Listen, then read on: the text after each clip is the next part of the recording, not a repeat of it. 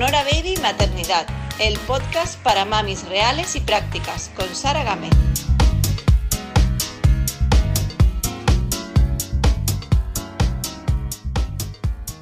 Hoy tengo una invitada cuya historia puede servir de inspiración y motivación a muchísimas madres y también a padres que sienten que necesitan un giro en su vida o que quizás no se, no se sienten con la fuerza suficiente o con la confianza para hacer ese cambio que, que creen que podría ser necesario. Elena es de esas personas que sabe reinventarse, que sabe adaptarse a las circunstancias, que busca la mejora. Es de esas mujeres a las que tener tres hijos no le impide realizar cambios, por pequeñitos que sean, para que cada día pueda ser más feliz, se acerque más a, su sueño, a su modo, al modo de vida que ella quiere, que quiere tener. Elena Pereira es mi invitada de hoy y te va a contar cómo ha conseguido conciliar y también dedicarse a lo que le gusta.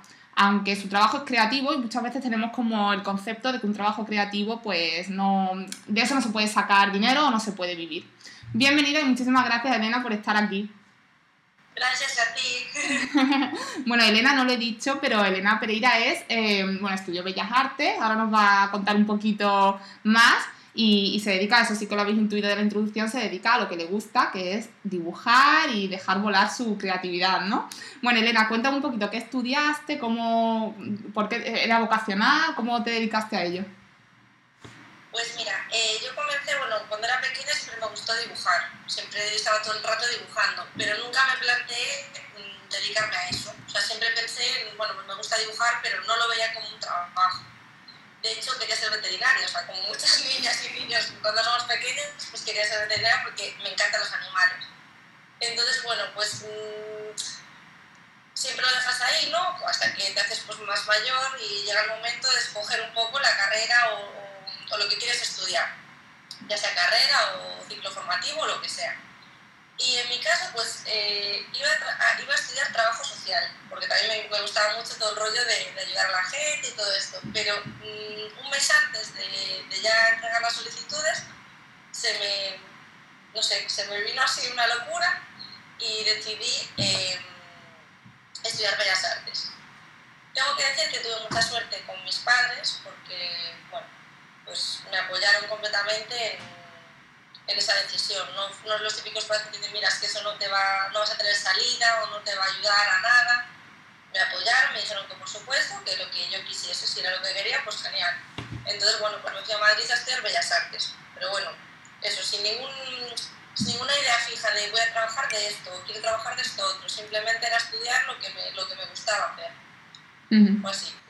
Me, me, gusta que digas lo de que tus padres no te, en ningún momento te, te coartaron, ¿no? O te dijeron, uy, de esto, esto no tiene salida, porque no estudias, yo que sé, Derecho o cualquier otra cosa más conveniente. Completamente. Eso está muy bien. Eso fue, a mí me ayudó muchísimo, porque, a ver, tus padres siempre te condicionan, aunque no lo hagan de manera muy fuerte, siempre si tú ves que no están satisfechos o así, siempre intentas como...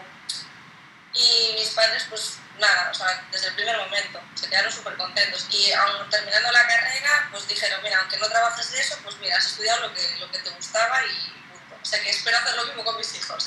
Sí, justo ese aprendizaje me estaba yo quedando, el, el intentar que por lo menos tus hijos estudien, yo como madre también, que estudien lo que, lo que les guste, por lo menos, aunque luego...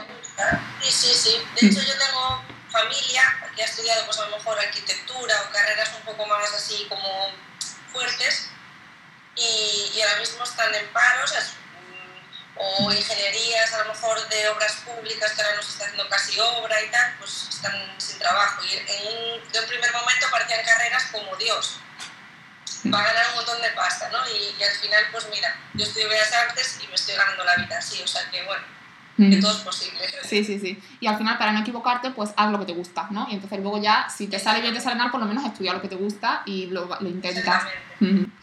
Y fuiste, Elena, fuiste mamá súper jovencita, ¿no? Bueno, para hoy en día, ¿no? La Amelia, eh, ¿con cuántos añitos fuiste mamá por primera vez? Pues me quedé embarazada con 24. Ya justo de a luz, recién cumplidos los 25. Pero bueno, a ver, mm, siempre fue algo que tenía como súper claro, de que quería ser madre joven, dentro de, de, las posibilidades, obviamente, de poder y que todo fuese bien. Pero me hacía mucha ilusión tener hijos joven porque siempre me dediqué, bueno, durante la universidad también cuidaba niños pequeños, me gustan mucho los niños trabajar con niños y me encantan. y siempre tuve claro que quería ser madre, era como algo que hacía una ilusión tremenda. Suena ahora muy así, muy tópico, en plan, una mujer que quiere ser madre, pero es la verdad, era algo que me movía un montón, era un deseo incontrolable. Y bueno, encontré una persona, eh, mi pareja, que es, pues eso, igual que yo, porque tenía la misma edad que yo también, y, y también quería ser padre joven y tal, pues justo nos juntamos dos locos de la vida y, así fue. Te entiendo perfectamente, porque yo también tengo como esa, ese instinto maternal desde, desde muy pequeñita, o sea, que te entiendo y es eso, es como una sensación de necesidad, de, de que sabes que vas a ser madre, entonces quieres cuanto antes, porque es que lo, lo necesitas. O sea, que te entiendo y qué suerte haber encontrado también a tu, a tu media naranja que te complementa. Pues sí, en ese sentido sí tuve suerte. Y entonces cuando, cuando te quedaste embarazada, ¿estabas acabando los estudios o estabas ya trabajando? No. Yo acabé los estudios, empecé con 18, terminé con 23, 23 y medio más o menos. Y, o sea, la carrera de aquellas eran 5 años, pues la, la hice en 5 años. Entonces, bueno, yo la estudié en Madrid, a mi pareja de hecho la conocí en Madrid, y, y justo regresamos para Galicia, porque yo soy gallega, se nota. Se nota, se nota. Entonces, bueno, pues decidimos volvernos para, o sea, venirnos para Galicia, él se vino conmigo, y bueno, pues él encontró trabajo mm, fácilmente aquí, y, y bueno, teníamos casa, tenía el trabajo, en ese momento yo no tenía trabajo, y decidimos pues ir a por él, dijimos, bueno, pues si queremos, ¿por qué no?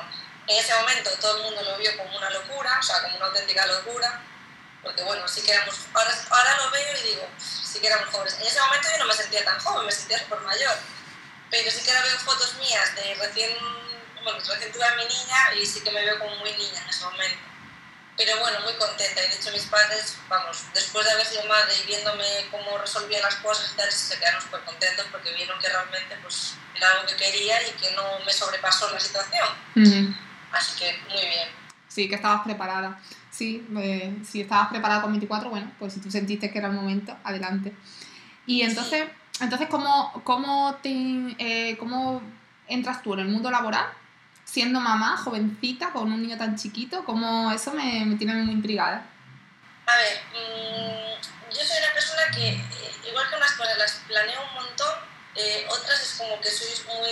mm, Quizás soy inmadura en ese sentido, porque no pienso mucho, hago las cosas que me apetecen y luego, pues ya, si sale bien, sale bien, y si sale mal, pues bueno. Entonces, yo tuve a Lola, eh, eso, pues joven, em, cuando Lola tenía como. iba a cumplir un añito, eh, pues sí que ya me apetecía como. bueno, sentirme como útil fuera de- del hogar, ¿no? De, la niña, de la casa, se me venía todo un poco encima. Entiendo que haya mujeres u hombres que quieren dedicarse a sus hijos en casa y es lícito y está bien, pero en mi caso es como que ya me llamaba algo de necesito algo más. Y yo siempre pues, pensé, jolín, me encantan los niños y me encanta la pintura, el arte, la creatividad, pues voy a montar un negocio que una las dos cosas. Y, y así lo hice. hice. mm, Monté una academia de pintura, alquilé un bajo y monté una academia de pintura que se llamaba La, la Ola Creativa y la monté pues justo con 26 años o así debe de tener más o menos, hace como, sí, hace 6 años o 7 años, no, 6 años hace. Y la monté, bueno, pues con, pues con la idea de eso, de, de vivir de ella. Por las mañanas daba clase a adultos y por las tardes pues ya mm, era todo clase con niños pequeños. Y la verdad que bien, a ver, dentro de todas las situaciones que tenemos los autónomos en España, pues más o menos íbamos tirando. La monté con una compañera y, y estuvo muy guay, la verdad. Bueno, lo cuentas así como que todo. Has comentado que los autónomos no, no lo tenemos fácil, pero sí que es verdad que lo has contado todo como un poquito sencillo, ¿no? Que como que te fue bien desde el principio, fue así. Supongo que No, hubo momentos de bajón, ¿no? O- A ver, eh, yo tuve muchísima suerte y lo digo siempre, eh, yo soporté tantos años con mi escuela gracias a mis padres, al apoyo de mis padres, como no una vez más, y al apoyo de, de, en este caso, mi pareja, porque, bueno, fueron muchos sacrificios, muchas horas, eh, dinero invertido, mucho tiempo invertido, y bueno, pues lo típico que dices, bueno, pues el primer año normalmente no ganas, tienes incluso pérdidas, pues bueno, siempre vas siguiendo así eh, duro muchísimo. Si no hubiese tenido el respaldo económico de mi pareja, teniendo casa ya, hubiese sido imposible, porque mm, aunque tú generes dinero, o sea, tú, el dinero que entra es, dices, jolín, entra dinero, no, no es que no ganes nada, pero claro, eh, los alquileres mm, carísimos, el bajo me refiero, después em, el tema de autónomos es brutal, o sea, es algo que es descomunal, debería de ser una cuota según tus, tus ganancias, no de repente, venga, ya te, porque en aquel momento no había esta ayuda que te dan ahora de 50 euros durante un año, o sea, 60 euros durante un año, antes era los casi 300 desde el inicio. Entonces éramos dos, entonces 300 más 300 ya son 600. Después el IVA, que eh, yo cuando monté la academia pensaba que la enseñanza no estaba exenta de IVA. Pero una vez ya me metí en todo el mundo, bueno, pues eso, de Hacienda y todo, pues eh, descubrí que el arte no se considera enseñanza. Se considera algo no reglado, se considera pues como un hobby. Entonces, eh, conlleva el 21% de IVA. Pues claro, desde, tú no vas a, cobrar una cuota mensual a un padre o una madre de, yo qué sé, de 100 euros o de 80 euros, una brutalidad. Una actividad extraescolar no vas a ponerla a un precio elevadísimo porque entonces no te va a ir nadie. Pero claro, dentro de que cobrabas pues 40, 50 euros al mes, tenías que quitar el 21%, los materiales que utilizabas, luego pues pagar todos los gastos de luz, agua, internet, página web, se hacía un montón, o sea, era muy difícil, tenemos que esforzarnos mucho, trabajar muchas horas, coger a todo el mundo que podíamos, hacíamos cumpleaños creativos los fines de semana, hacíamos de todo para intentar eso, sacar un dinero limpio que nos permitiese vivir a cada una, pues eso, dignamente, tampoco pretendíamos ganar un montón. Y fue difícil, fue muy difícil, de hecho, ya el último año, que era el, sexto curso que hacíamos, eh, ya, bueno, pues teníamos esa duda de ¿qué hacemos? ¿Continuamos o no? Porque bueno, no se puede vivir del aire tampoco y, hay que, bueno, pues ganar dinero. Si tienes, que hacer un trabajo, pues tendrás que tener una, una recompensa. Entonces ya estábamos ahí muy dudosas, pero el cerrar la escuela conllevaba ya no la pérdida de todo el dinero invertido, sino todo el cariño, el proyecto, el nombre, el logotipo, todo tenía un símbolo y, un proyecto que nació desde una ilusión tremenda y ponerle fin se hacía difícil. Entonces era como algo que íbamos como dejando pasar, en plan, pues mm, esperamos tres meses, esperamos al mes que viene y nunca tomábamos la decisión, hasta que, pues eso, mm. llegó el, querido coronavirus. Bueno, ahora entraremos a, esa etapa del, del, coronavirus y todos los cambios que, que, que hubo ahí pero me llamó mucho la atención muchas cosas. Em, entiendo que en los seis años que estuvo abierta la academia no fue un, o sea, nunca fue un super éxito, porque siempre fue un éxito en el sentido de que estabais contenta y era muy satisfactorio, pero quiero decir que tampoco os permitía vivir muy ampliamente, porque siempre teníais como el planteamiento ese de a lo mejor llegar a cerrarla, ¿no? Claro, a ver, un éxito para mí fue, primero, porque teníamos un montón de niños, o sea, niños y niñas teníamos un montón, adultos menos, nos costaba un poquito más llegar a ese público, pero eh, teníamos muchísimos niños y niñas que de hecho tengo eh, alumnos y alumnas que empezaron conmigo el primer año y terminaron el día que cerramos. Entonces, eh, son personas que hemos visto crecer, que hemos visto llegar con cuatro añitos e irse pues, con 10, con 11. y todo lo que aprendí mm, esos años de, de, esos niños y de esas niñas es que casi es un máster, o sea, es, casi tendría que haber pagado yo por, por haberlo tenido. Y suena muy tópico y muy ahí, todo es perfecto, pero de verdad, si tuviese que volver atrás y volver a abrir la escuela sabiendo que le iba a cerrar, lo volvería a hacer porque mm, fue maravilloso. Y teníamos, ya te digo, teníamos un montón, de hecho, eh, más o menos, a ver, mm, había meses más difíciles como el mes de septiembre, porque normalmente los niños y las niñas pues, apuntan en, en octubre ya a la actividad y normalmente ya el mes de mayo ya es un mes de bajón porque muchos ya pues tienen buen tiempo, ya no quieren ir a actividades, entonces eran meses difíciles. Pero en los meses así centrales del curso eh, llegábamos a tener 50, 50 personas matriculadas, que, jolín, son 50 personas que han escogido tu escuela para ir. ¿Qué pasa? Es lo que digo. Em, incluso si hubiésemos estado solo una al frente de la escuela, sí que hubiese sacado un sueldo. Porque, em, claro, te hubieses ahorrado los 300 de la otra de autónomos y luego la ganancia de la otra sería para ti. Entonces sí, lo que pasa que bueno, mm, era imposible hacerlo una sola, porque entonces sería no ver a mi familia eh, en ningún momento del día y es una dedicación absoluta. Después también yo tuve otro hijo durante el tiempo de la escuela y gracias a mi compañera pues cogí mi baja, me fui tranquila. Si no hubiese tenido nadie al lado, pues ya es contratar y a ver quién dejas al frente de tu negocio. Bueno, ya hubiese sido mucho más complicado eh, compaginar la maternidad con, con eso. Si mi hija se ponía malita, pues mi compañera estaba ahí siempre para sustituirme, mucho mejor. Y después ella también fue mamá, más tarde, justo un año antes de cerrar. Y también lo mismo, pues su baja la cogió tranquilamente. Mm, si su hija pues estaba malita, pues yo le hacía sus horas. Era mucho mejor así. Entonces, si el proyecto no era juntas, mm, era mejor que se terminase. Me has contestado ya sin. Te iba a preguntar, pero me lo has contestado sobre la marcha. Te quería preguntar que cómo habías conciliado con tu niña tan chiquita. Y bueno, es gracias a tu compañera, ¿no? Por lo que más o menos cuenta. Sí, completamente. De hecho, a ver, mm, otra de las cosas que sacó en limpio y, y un aprendizaje tremendo es la amistad con esta, que era mi amiga, ¿no?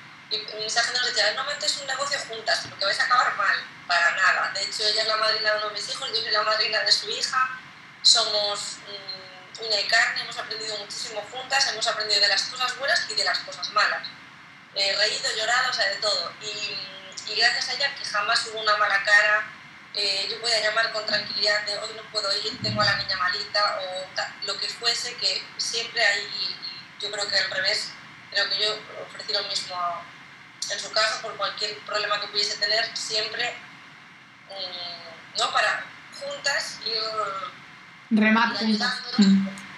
Sí, totalmente. Pues esa era otra de las preguntas que, que, también me has contestado sobre la marcha, porque es verdad el tópico este de que no montes nada con nadie, ni aunque sea un familiar, o sea, no, ni entre hermanos, ni, con, ni entre tu esposo y tú, o lo que sea, porque siempre se dice que, bueno, que puede acabar la amistad, el amor y todo, ¿no? Con un negocio con dinero de por medio. A ver, si, si lo veo con una pareja, lo veo un poco más complicado porque si la pareja se termina, que se puede ocurrir, eh, claro, el trabajo, ¿qué pasa con él? Mm, ¿Seguís juntos? ¿No seguís juntos al trabajo? ¿Quién se va? ¿Quién se queda con el negocio? Lo veo como más complicado. Con una amiga, a ver, depende cómo sea esa, esa amiga. Yo, mi amiga y yo somos completamente opuestas, pero completamente, tanto física como psicológicamente. No tenemos nada que ver. Y eso nos ayuda un montón. Parecía mentira, pero realmente mis puntos fuertes eran sus puntos débiles y, viceversa. Entonces, mm, yo a lo mejor soy una persona más imaginativa, más de tener ideas a lo loco, y ella es más, mm, más pausada, más, y, y, yo creo que es como más realista. Entonces, esas ideas locuras que tenía yo, ella sabía captarlas y llevarlas a algo que, que podía ser posible, ¿no?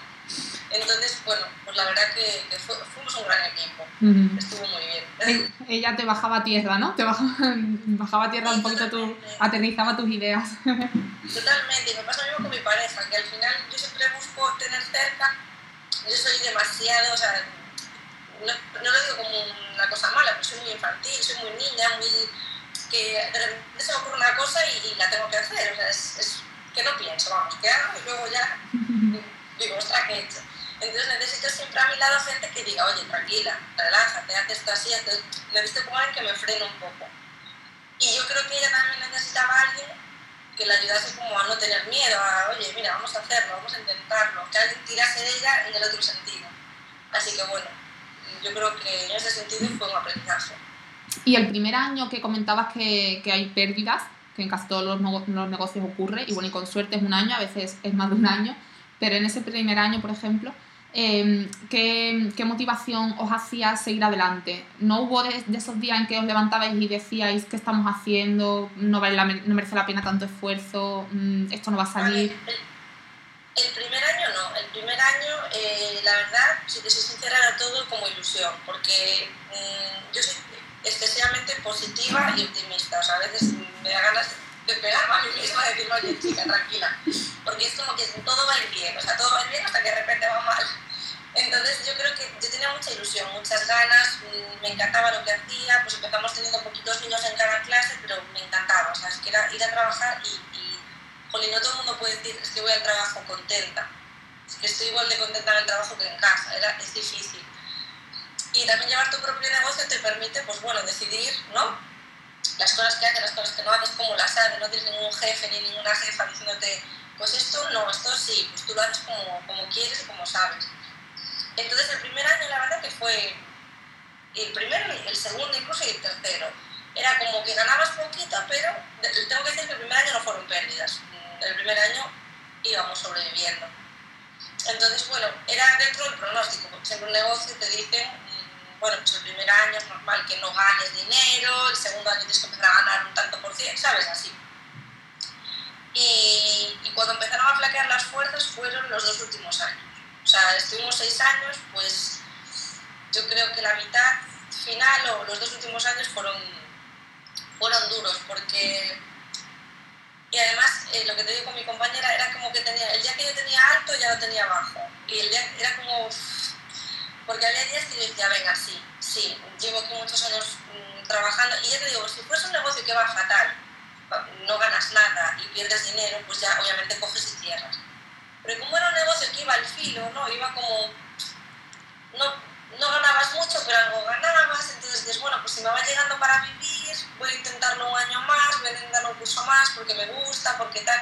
También te da pena esa idea de decir, oye, un fracaso, ¿no? Tirar todos estos, estos años a la basura, que luego comprendí que no es tirar los años a la basura, que es unos años de mi vida en lo que he hecho lo que me gustaba, eh, he conocido gente maravillosa, he aprendido, o sea que no es tiempo perdido.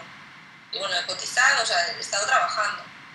Entonces, ahora no lo veo así, pero en ese momento era como una derrota, ¿no? Como esa idea de que rendirse está mal, que no te puedes rendir, que no, que hay que seguir y que punto. Entonces era muy difícil, o sea, tomar la decisión era algo muy complicado, sobre todo cuando el proyecto te gusta. Pero sí que flaquearon las fuerzas, al final sí que había días, yo había días que decía, ¿qué hago? O sea, estoy perdiendo, había fines de semana trabajando, campamentos, hacemos campamentos de Navidad, de Semana Santa, de verano, todos creativos entonces yo estaba todo el verano trabajando, yo tenía vacaciones prácticamente, yo estaba siempre trabajando. Entonces al final dices, ¿qué estoy No estoy con mi familia para por encima no tener una... Ya ver que no, suelo decir, no todo es el dinero, pero sí, el dinero es importante porque si no, no puedes vivir. Entonces era ahí como difícil. y cuando, tenía, cuando te flaqueaban las fuerzas y ya te planteabas la posibilidad de cerrar el negocio, ¿ya empezaste a planear qué podías hacer en su lugar? ¿O supongo que tenías como un plan B, ¿no? ¿O no? Mm, a ver, plan B, sí. Plan B, eh, se me pasa, ya te digo que mi cabeza no para, no para de dar mil vueltas y soy una persona muy impulsiva. Pues mira, eh, pensé hasta dedicarme a, decoración de interiores, porque me encanta la decoración.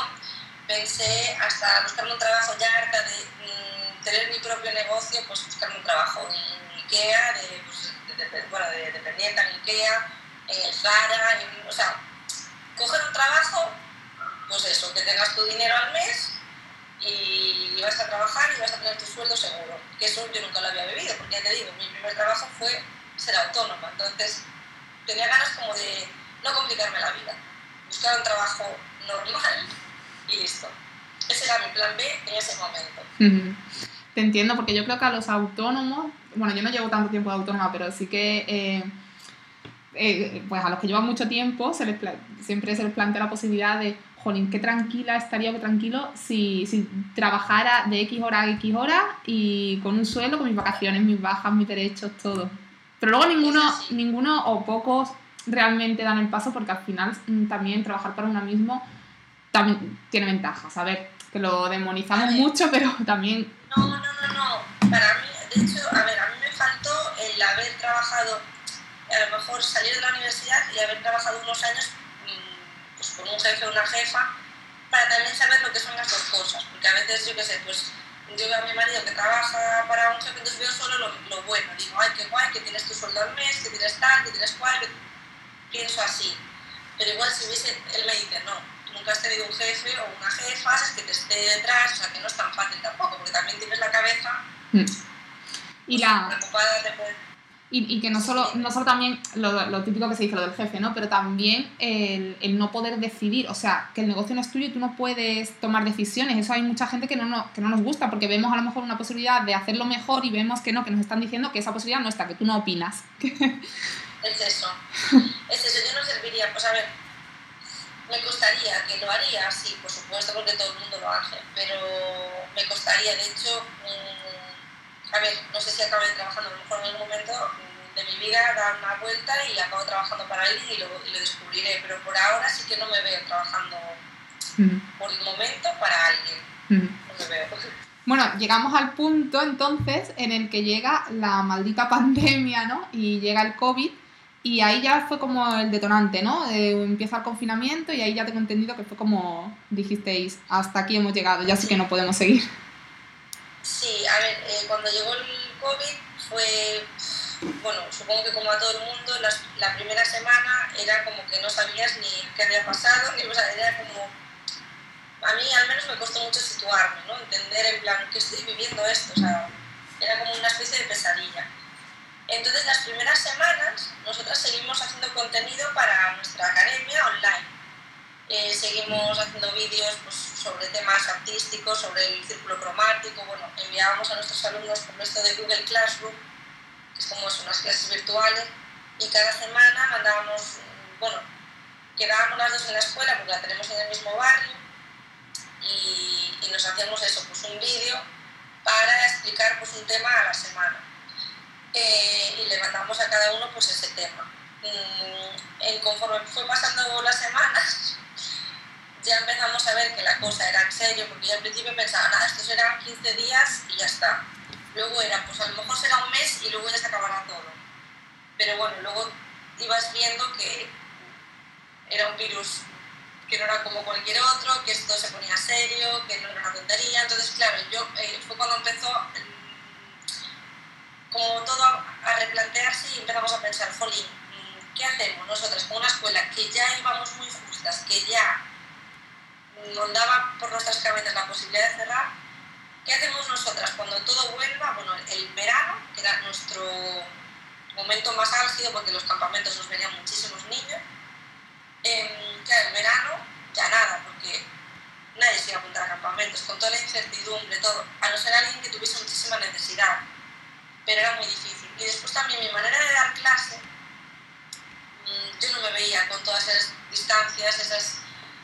Sé que suena muy egoísta, pero no me veo dando clase de pintura o, por ejemplo, en verano, nosotros nos dejaban niños, niños de, tres, de tres añitos, que a lo mejor en cuanto los dejaban se quedaban llorando. Eh, claro, yo, yo qué hacía antes del COVID, pues cogerlos en brazos, los tenía en brazos, les ponía a recortar, les decía, mira, vamos a hacer una mariposa, o te voy a dibujar tal cosa, vamos a hacer tal...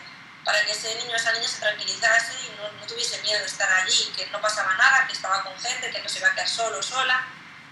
Y ahora yo decía, ¿qué, ¿qué hago? O sea, me deja el niño llorando y tengo que decirle, mmm, venga, relájate, ¿sabes? O sea, no. Entonces, y después eso, todo. O sea, era como que todas las piezas se, se, empezaron a desmoronar. Todas las cosas que seguían vivas de esa escuela, eh, con el tema del COVID, se desmoronaron. Entonces ya un día nos reunimos las dos y las dos pensábamos lo mismo. O sea, las dos pensábamos que el corazón pues decía que no, que bueno, que tal, pero la cabeza y el sentido común eran plan, ya está, o sea, aquí hay que ponerle así. Y fue, fue así, lo único que, bueno, como teníamos una parte de tienda donde vendíamos material de bellas artes, de hecho la acabamos de abrir hace dos años, o sea, llevamos súper poquito con la parte de tienda.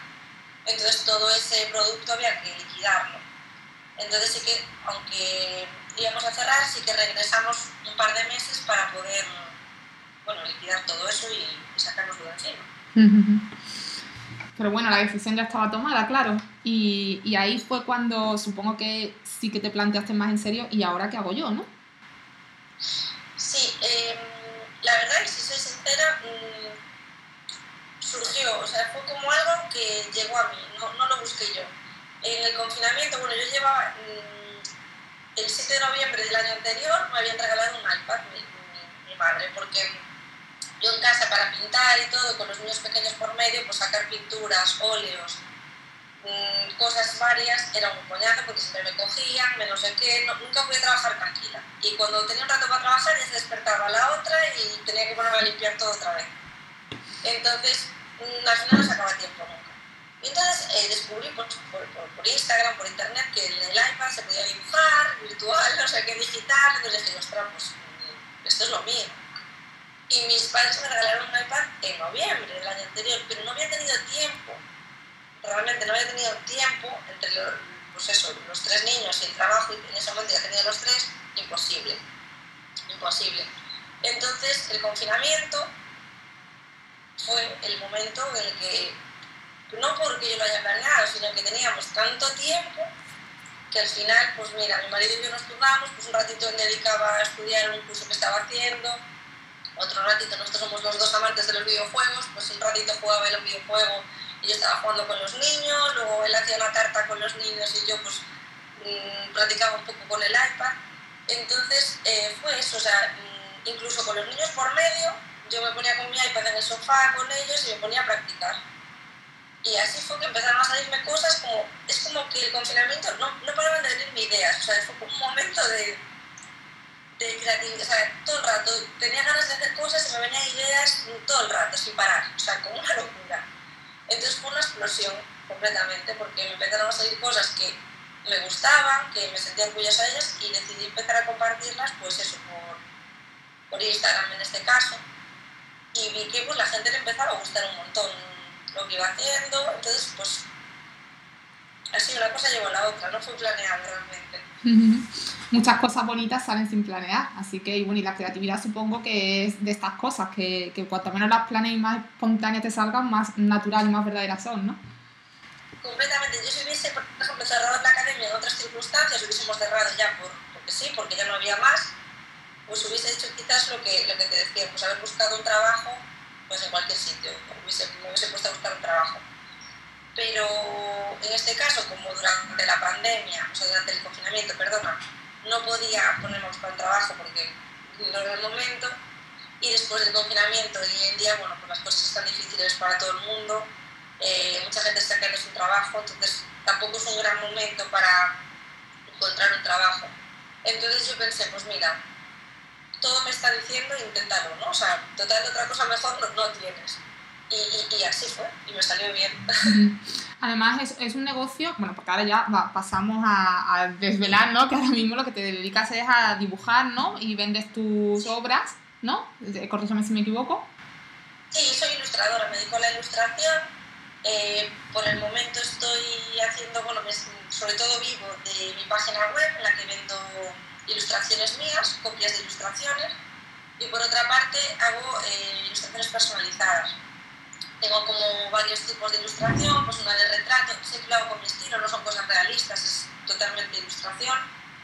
Y, y, eso pues la verdad que tuvo mucho éxito, lo de las personalizadas es lo que más, lo que más vendo. Y mi idea de futuro, de hecho ya estoy apuntada a un máster y me estoy formando para ello, es comenzar a, a intentar al menos ilustrar cuentos, o sea, me gusta mucho la ilustración infantil, creo que mi perfil pues casa muy bien con ese tipo de, de, ilustración y de hecho tengo algún proyecto por ahí a medias, o sea, ahí como iniciado, entonces bueno, pues me está saliendo así poco a poco, pues mi sustento principal es vender mis ilustraciones y hacer ilustraciones por encargo y por otra parte pues ir poquito a poco teniendo encargos, a veces hago algún logotipo, algún diseño, una empresa de, bueno, una residencia canina que me contrataron pues, para hacer un poco la imagen de empresa, los colores de la, de la residencia, el logotipo. Me van saliendo así trabajos diferentes, pero siempre con eso, pues haciendo dibujos, ilustrando. Pues eh, te decía que eso, que, que, que, el confinamiento también, muchas veces parece que las cosas malas, porque es algo malo, eh, también agudizan el ingenio, ¿no? Y traen su cara B, donde hay alguna, se puede sacar una cosilla en positivo y en tu caso te abrió los ojos a un, a un, mundo nuevo y que entiendo que estás encantada, ¿no? Por lo que te veo. Es que a mí es, fue algo terrible porque, bueno, yo, por ejemplo, soy una persona que veo mucho a mis padres, o sea, me gusta mucho estar con mis padres, eh, me gusta mucho la naturaleza, de hecho nosotros bueno, tenemos una autocaravana, somos muy de ir con la autocaravana, de viajar, de conocer sitios, y el de repente enfrentarnos a estar encerrados en casa eh, fue muy duro, y sobre todo eh, viendo lo que ocurría afuera. O sea, pues ahora lo piensas y dices, Dios mío, es que fue tremendo. La inseguridad, el miedo de que le pase algo, o sea, algo malo a alguien de tu familia. Mi madre tiene una farmacia, entonces estaba muy expuesta. Siempre tienes miedo, o sea, era como una sensación muy extraña. Pero por otra parte, dentro de que eso lo vivimos y, fue así y no podemos hacer nada para cambiarlo, eh, también lo que dices tú, eh, de todo lo malo se saca algo bueno y de todo lo malo sacas un aprendizaje. Y yo el estar encerrada con mi familia me ayudó a conocerles más, a disfrutarles más, a ver que somos capaces en equipo de conseguir lo que queramos, que juntos pues había días peores, días mejores, pero supimos llevarlo súper bien, o sea, de verdad, con, tres, con los tres días que parecía imposible. A mí me lo dicen antes y te diría, no, yo no podría estar dos meses y medio encerrada con mis hijos en casa. Y lo hicimos y, y nos fue bien, o sea, mm, de hecho llegó, llegó un momento que no quería salir de casa, o sea, era como, estoy muy a gusto aquí con mi familia, o sea, como que no quería que volviese el mundo normal. Y después, o sea, tanto en el ámbito familiar, como en el ámbito personal, de crecimiento personal, yo siempre pues fui muy, como muy un poco dependiente, pues eso, de mis padres, de tal, de estar cerca de mi familia y, y todo esto también me sirvió para pensar, oye, hay que disfrutar la vida a tope, cuando uno tiene una, pues algo que quiera hacer, que vaya por ello, porque al final si te pones a pensar, de repente llega algo que que te fastidie todos los planes y, todo se va al carajo. Entonces al final eh, yo lo que aprendí fue eso de mm, cuando quieres hacer algo, creas que ese algo te va a venir bien, aunque ese algo suponga salir de tu zona de confort, porque yo estoy en ese punto ahora mismo, el punto de que, pues, por ejemplo, yo ahora me gustaría mucho mudarme a otro país durante unos años, no para siempre, porque me gusta mucho mi tierra, pero vivir una experiencia así como, como fui mamá tan joven, ya me dediqué como a la familia, a la casa, estaba jovencita mientras mis amigas, en ese caso estaban todas, pues viajando no sé cuántos sitios, viviendo no sé cuántos sitios, eh, saliendo de fiesta, y yo no, pues ahora con 32 años sí que digo, jo, pues me apetece como hacer algo, ¿no? Que me, que me no sé, me aporte vidilla a la, rutina. Y, y, antes del confinamiento nunca lo hubiese, nunca lo hubiese tomado como una idea real. Y ahora sí que digo, jolín, hay que hacer las cosas. O sea, es que también a veces arriesgar, porque yo prefiero quedarme con la sensación de, bueno, hice esto porque quería y me salió mal, lo que te decía de la academia, pues mm, al final salió mal, pero he aprendido todo esto, que quedarme con la sensación de, ¿y si hubiese hecho esto? ¿Cómo hubiese quedado? ¿Sabes? ¿Cómo, ¿Cómo, me hubiese salido? O si me hubiese ido a tal país a vivir, ¿qué me hubiese pasado? O si hubiese tenido lo que fuese, ¿sabes? O sea, al final prefiero quedarme con, jolín, esto me ha salido mal, me he arriesgado y me ha salido mal que, que lo contrario. Me está gustando mucho oírte porque pienso, estamos muy alineadas en forma de pensar y pienso igual. Te veo una chica súper positiva además, que sabe sacar el lado bueno de, de las cosas, de las circunstancias. Y, y bueno, aparte, la autocaravana, ahora hablaremos cuando acabe el podcast, porque estoy deseando pillarme una autocaravana y con el tema del confinamiento se me, Sí, sí, se me cortó todo porque tenía ya reservada para un viaje hasta Cataluña en, en autocaravana y tal. Y con el tema del confinamiento, pues al final no lo pude hacer. Con la idea de comprarme en un futuro si me gustaba, ¿no? Porque tengo ganas de hacer un montón de tiempo. Y yo también fui mami, bueno, relativamente joven, porque fui con 27 años. Y sí que, bueno, me dio tiempo un poquito más a salir a lo mejor y tal, y viajar y ver un poquito del mundo, pero también me quedé con la espinita esta de vivir en un sitio fuera, fuera de España. Luego volver a Andalucía, que es mi tierra, que la amo, pero sí que me hubiera gustado salir un tiempo. De hecho, yo bueno, tengo una situación familiar complicada porque yo tengo un hermano que es dependiente, eh, ahora está con mis padres, bueno, él trabaja en una granja, eh, mis padres le montaron una granja, una, pequeñita, una pequeña granja para que él esté ocupado y se sienta, pero bueno, mi hermano no puede vivir solo, no, no, no puede, no se puede valer por sí mismo, no porque no puede caminar, sino porque, bueno, pues mm, sus circunstancias no le permiten, pues eso, hacer la comida, bueno, vivir solo, es como un niño pequeño al final.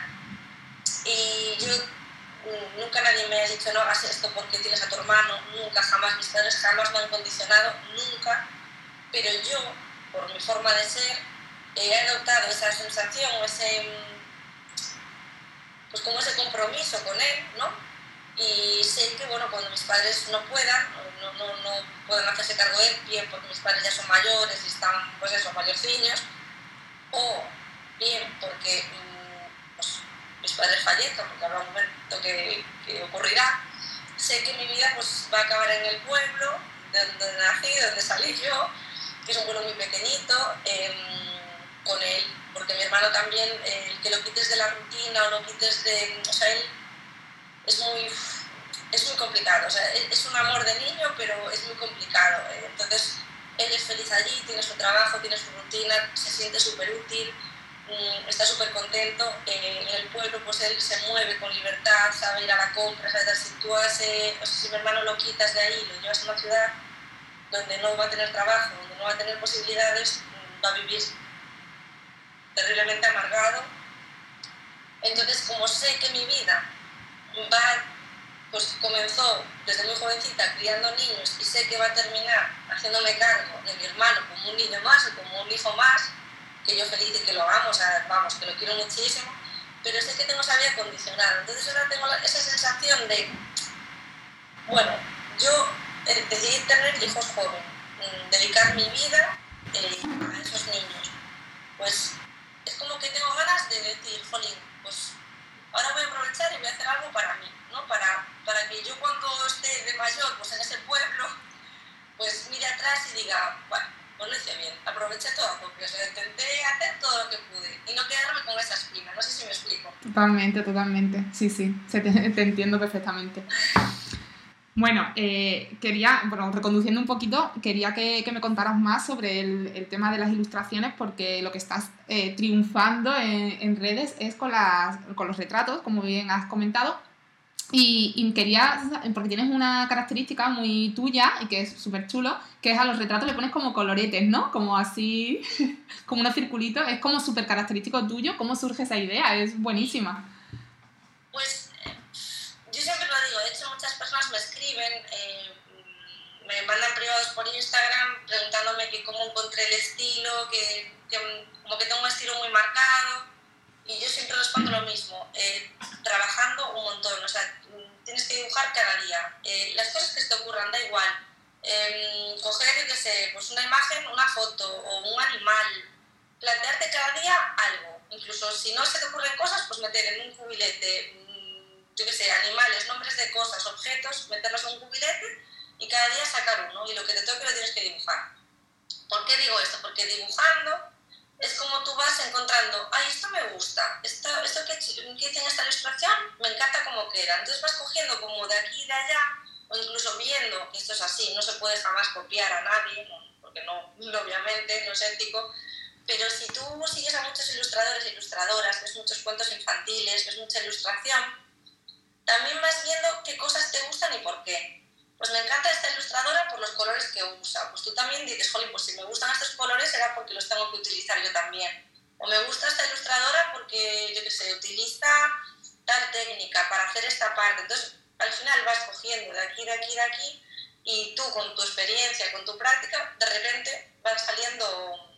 Es que no es algo que digas, pues voy a hacer esto, voy a hacer lo otro, sino que sale Sale y de repente dices, me encanta. Y se acabó poniendo como mi sello al final. Pues has dado un truco muy bueno para trabajar la creatividad.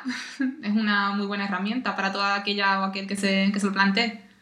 La gente que se dedica, o sea, que quiere dedicarse a eso, yo siempre se lo digo, que mm, no es un don, no es, una, no es un don el dibujar bien. Es que jamás, o sea, me niego a pensar eso. Eso es que te guste y si te gusta hacer una cosa, la haces mucho. Y al hacerla mucho, pues cada vez te sale mejor. Si a ti te gusta montar a caballo y montas cada día, pues cada día serás mejor montando a caballo. Siempre hay gente mejor que tú, obviamente. No, no, se, no se trata de ser el mejor o la mejor. Pero cuanto más haces una cosa, mejor te sale. Y si alguien me pregunta, pues mm, es que no sé dibujar, mm, no sabes dibujar porque yo tampoco sé hacer un problema matemático ultra difícil, porque no, no me dedico a eso ni, ni estoy aprendiendo sobre eso.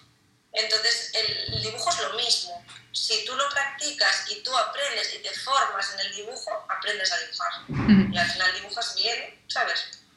Al final de, de, algo que te gusta mucho, mucho y te entusiasma y te encanta hacer y te pasan las horas, se te pasan voladas haciendo, al final de ahí puedes sacar una fortaleza, está claro, a base de practicarla. Y no sé qué artista decía, no sé si fue Picasso, que decía, a lo mejor estoy diciendo una catetada porque no sé el artista, ahora no recuerdo el nombre, pero sí sé que un artista lo dijo que la inspiración le pillaba siempre trabajando, ¿no? Como diciendo que... Sí lo dijo Picasso, sí, lo dijo Picasso, sí, es que es así, o sea, que la inspiración está en todas partes, porque yo, mm, en mis hijos, en situaciones, eh, a mí me inspira muchísimo que mucha gente me lo dice, me dices que tus estaciones son muy de bosque, muy así, como muy, incluso medio melancólicas, así, y realmente, ¿dónde me estoy criando? O sea, ¿dónde me he criado yo? ¿Dónde vivo yo? Galicia. Mm, días nublados, 90% del año. Eh, llueve, los bosques, las montañas verdes, el mar. ¿De, qué me nutro final es así. Entonces, mm, yo creo que igual que te inspiras en todas partes, porque yo saco colores de la naturaleza, voy pasando con mi familia haciendo senderismo y veo una flor y digo, es que me encanta este color. De hecho, yo saco fotos a las flores o a, una cosa concreta, a un insecto, para copiarle el color. O a la puerta de una casa, pues hay una casa de piedra con una puerta de un color que digo, es que este color es maravilloso. Pues le saco la foto y luego lo, lo cojo ese color con el iPad para, para meterlo en mi paleta. Entonces, la inspiración va por todas partes, pero luego si esa inspiración no la practicas, no la llevas a cabo, ya sea dibujando eh, tradicional, o sea, con tus pinceles, o dibujando incluso, llevando un blog de dibujo siempre para hacer cuatro dibujos, aunque al principio te salgan churros, porque es que es normal. Si nadie te enseñó o si no has aprendido, es imposible que dibujes genial, o sea, muy difícil al menos, no imposible, pero difícil. Sí, pues también otro truco que has dado para la, la creatividad y es coger de tu entorno siempre cositas. Y cómo, Elena, en, Instagram has crecido eh, bastante rápido, ¿no? Por lo que veo, porque desde el confinamiento, que es cuando más o menos comenzaste, hasta ahora, que no ha pasado tanto tiempo, te veo que, has crecido, que tienes muchos seguidores, tienes clientes, la gente le gusta mucho lo que haces. ¿Dónde crees que está tu secreto? ¿Simplemente en que tus pinturas están gustando mucho o crees que usas algún, no sé, algún truco o algo? A ver, a ver, son mm, dos cosas en una. Primero, yo ilustración ya hacía de una manera muy amateur, es decir, mis ratos súper pequeñitos que tenía, lo que te estoy diciendo ahora es dedicar mucho tiempo, pues yo en ese momento no tenía tiempo, entonces hacía ilustraciones, siempre me gustó, entonces siempre me dediqué un poquito, eh, yo iba a algún mercado navideño, algún mercado así tal, a vender mis ilustraciones. Entonces yo ya tenía un Instagram hecho de ilustración antes del confinamiento. Lo que pasa que era algo esporádico, algo que subía cosas pues de muy de vez en cuando. Entonces yo el Instagram ya lo tenía, ya tenía como, yo creo que tendría unos mil o así seguidores. ¿Qué pasa? Que cuando tuve a mi hija Gana, a la última, em, no tuve, o sea, es como que dejé de dibujar, dejé de subir cosas a Instagram, dejé de tocar totalmente esa, o sea, esa cuenta de, de Instagram. Entonces al final cuando la retomé en el confinamiento, ya inicié todo con mil y pico seguidores, que bueno, ya son, pero era como que esos seguidores no veían lo que yo subía, o sea, no sé si me explico, yo creo que eso es como que Instagram te castiga por no subir asiduamente y tal, entonces ahora mismo estoy como sufriendo un poco esas consecuencias, porque sí que voy teniendo cada vez más seguidores, pero después mis, mis imágenes se enseñan a muy poquita gente. Entonces, es como ahí un... Y, y, yo creo que el secreto, a ver, mm, yo también envío muchas ilustraciones a, hago colaboraciones. Eso es una de las cosas que más me ayudan a darme a conocer. Eh, pues gente que me gusta mucho, como, pues, o cómo tiene la casa, o bueno, pues que creo que puede casar con mi, con mi estilo. Y, y, le mando ilustraciones, pues eso, a cambio de publicidad, como ahora mismo el mundo influencer y, y redes sociales va así. Y por mí encantada que, de hecho, a mí me ayudan un montón. Eh, y de esa manera, y después pues con cosas trabajando y sacando fotos y haciendo así, pues de repente, pues por ejemplo, ahora eh, IKEA sacó mi, una foto que saqué a mi estudio, eh, pues etiqueta IKEA porque la mayoría de las cosas son de IKEA, o sea, no, no pensando que IKEA iba, iba, a publicar mi foto. Y pues de esa tontería más tonta que es publicar una foto de mi estudio, pues de repente me llegaron un montón de gente a mi perfil. Entonces creo que se suman dos cosas. Primero, eh, hay muchísima competencia, hay muchísima gente que hace lo mismo que yo, eh, y lo hace genial.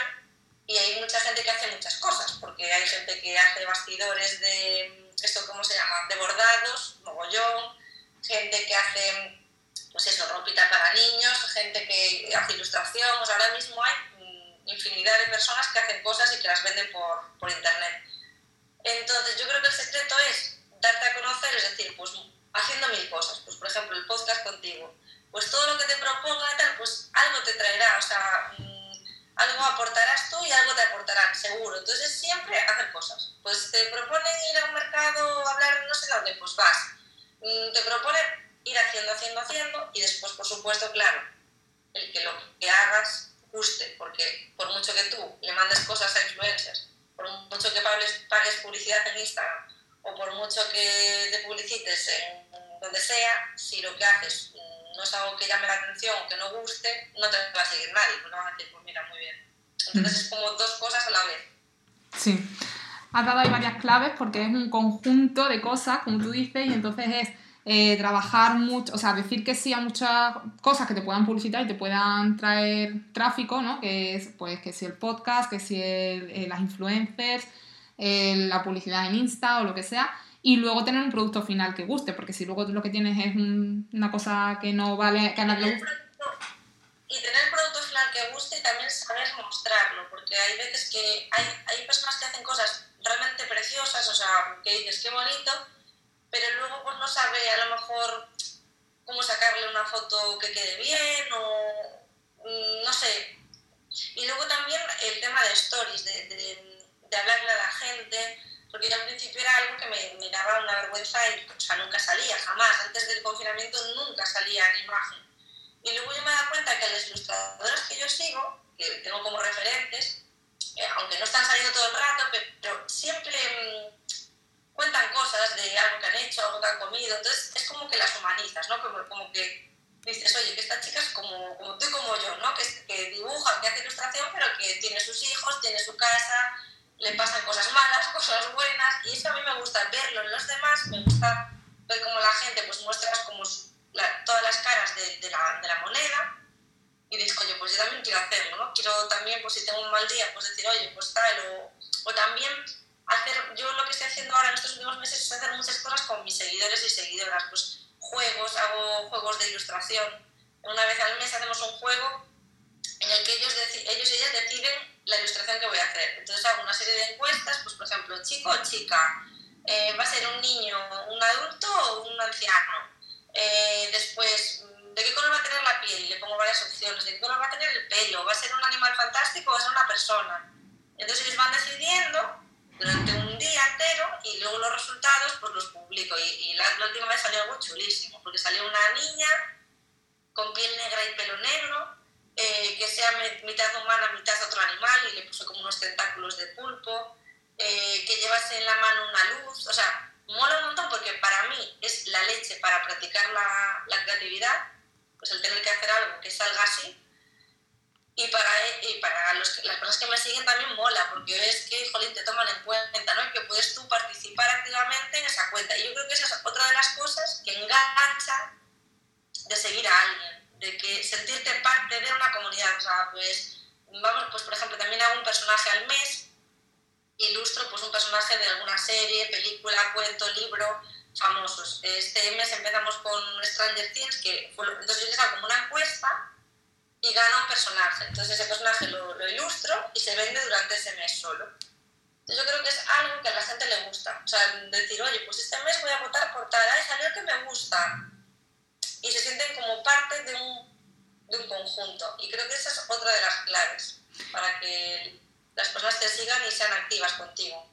Y luego también eh, forman parte no solo de la comunidad, sino que además forman parte del proceso creativo, porque ellas, ellos están eh, siendo partícipes directos. Es, un, es una forma muy chula también de, de crear engagement y relaciones con, con tus seguidores. A mí me, me encanta hacerlo porque a mí me beneficia, porque me dan ideas que puedo dibujar después, incluso son retos, porque por ejemplo lo de dibujar que las manos lleva una luz, yo decía, Dios, ¿cómo dibujo una luz? ¿no? Que algo que brille. nunca había hecho ese efecto de iluminar la cara, de algo que lleva en la mano, y me costó hacerlo, ¿eh? Pero pues es oh, pues una de las cosas que yo a lo mejor nunca hubiese hecho mmm, de por sí, pero como me lo propuse, salió bueno, ganadora esa, esa opción de que lleve la luz en las manos, pues dije, pues venga, hacerlo. Y, y yo creo que sí, que eso pues engancha porque a la gente le gusta. Le gusta, o por ejemplo, pues yo que sé, ahora voy a hacer, voy a crear un nuevo producto que son como unas pegatinas, ¿no? Los stickers. Pues siempre les pregunto, oye, ¿cuál es el tema primero que queréis? ¿El otoño o hacer tal cosa? Y van decidiendo. Entonces creo que eso gusta. Creo que es una de las claves. Sí, sí, seguro, estoy segura de que sí, de que esa es muy buena, muy buena clave. Bueno, Elena, vamos acabando ya. Quiero las dos últimas preguntas que siempre hago en las entrevistas. Una es, ¿cómo te ves dentro de, de 10 años? ¿Te ves viviendo por ahí, como tú dices, en, en algún sitio o ya de vuelta? Yo dentro de 10 años me veo de vuelta.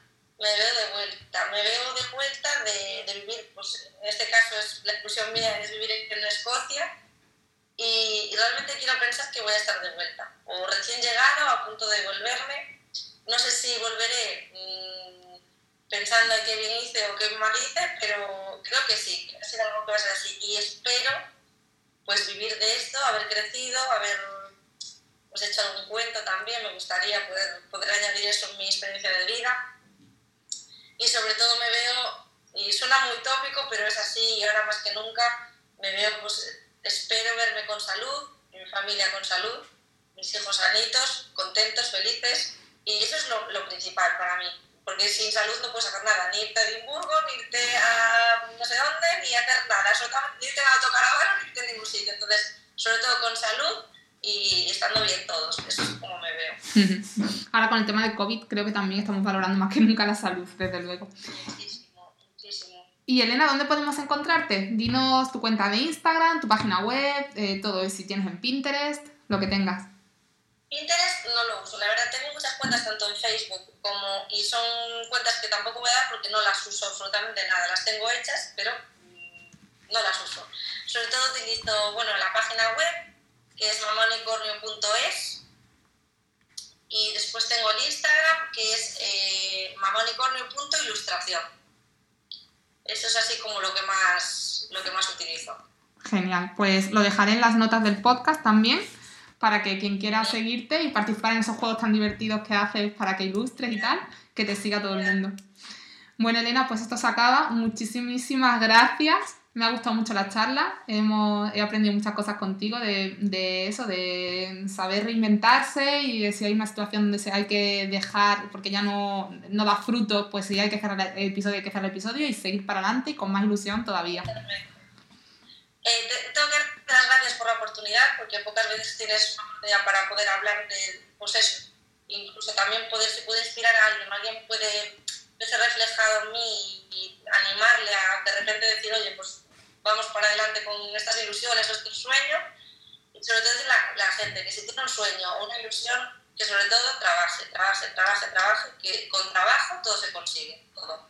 Mm, me uno a ese consejo también, me uno a ese consejo, porque es verdad que yo también, eh, cuando empecé en lo mío, todo el mundo decía que dónde iba yo con tres niños y tal, y, y qué iba a hacer, y cómo estaba el mundo ahora mismo y tal, y, y, con trabajo, eso sí, de la nada no sale, desde luego. No, de la nada no. Trabajando, así que nada, ahí lo dejamos las dos. Sí. bueno, Elena, un besazo muy fuerte, nosotras seguimos hablando ahora. Vale, gracias. a ti. Y despido a todos los oyentes. Y, y nada, que nos, nos oímos la próxima semana. Un beso muy fuerte.